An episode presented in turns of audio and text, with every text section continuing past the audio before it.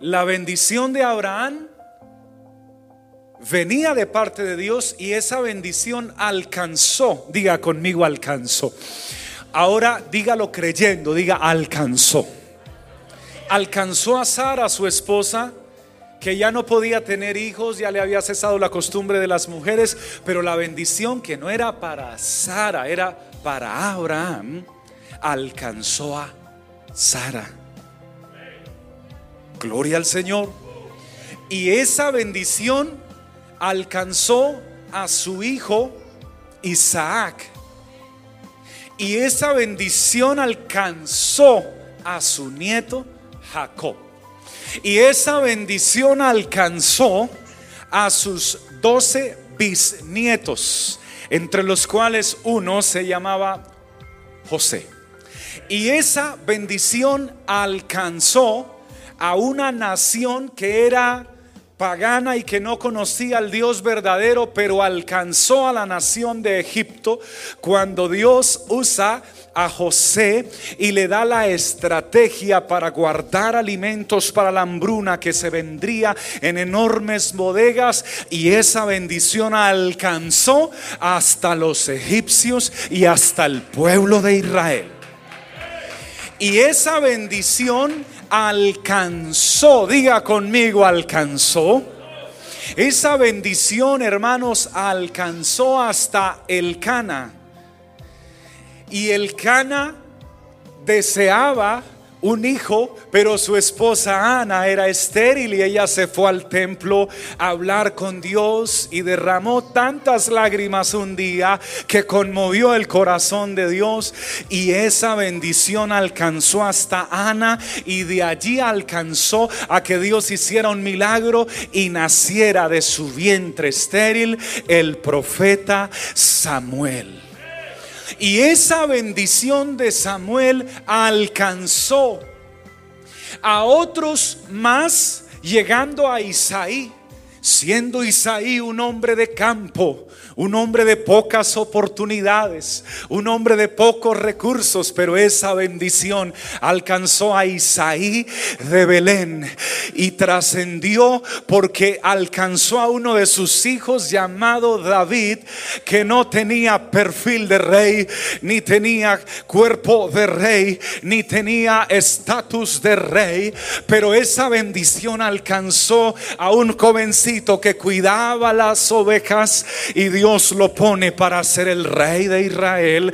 Y esa bendición alcanzó a su hijo Salomón. Y Salomón la recibe y Dios le otorga sabiduría. Y esa bendición continuó y alcanzó hasta José. Era un joven que se había comprometido con una doncella que no había dormido con ningún hombre llamada María. Y esa bendición alcanzó hasta José.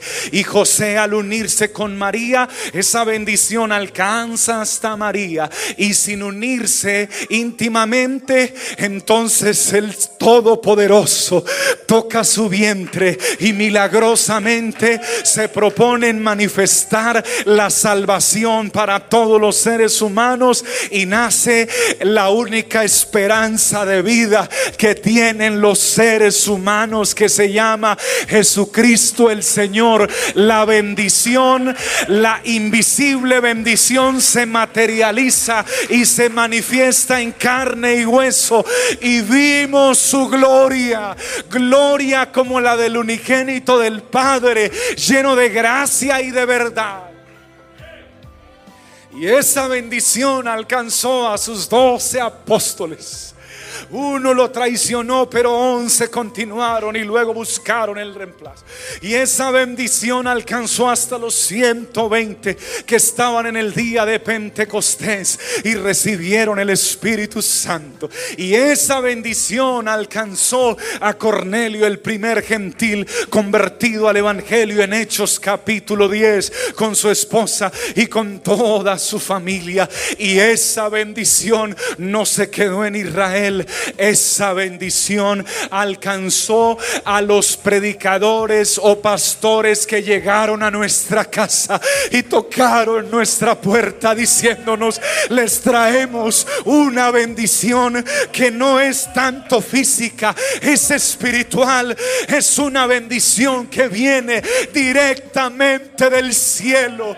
Y esta bendición nos alcanzó a nosotros y hoy yo siento que esa bendición es una realidad en nuestra vida y esa bendición que se llama Jesucristo no solamente es para nosotros, todavía alcanza para todo aquel que quiera creer en ella.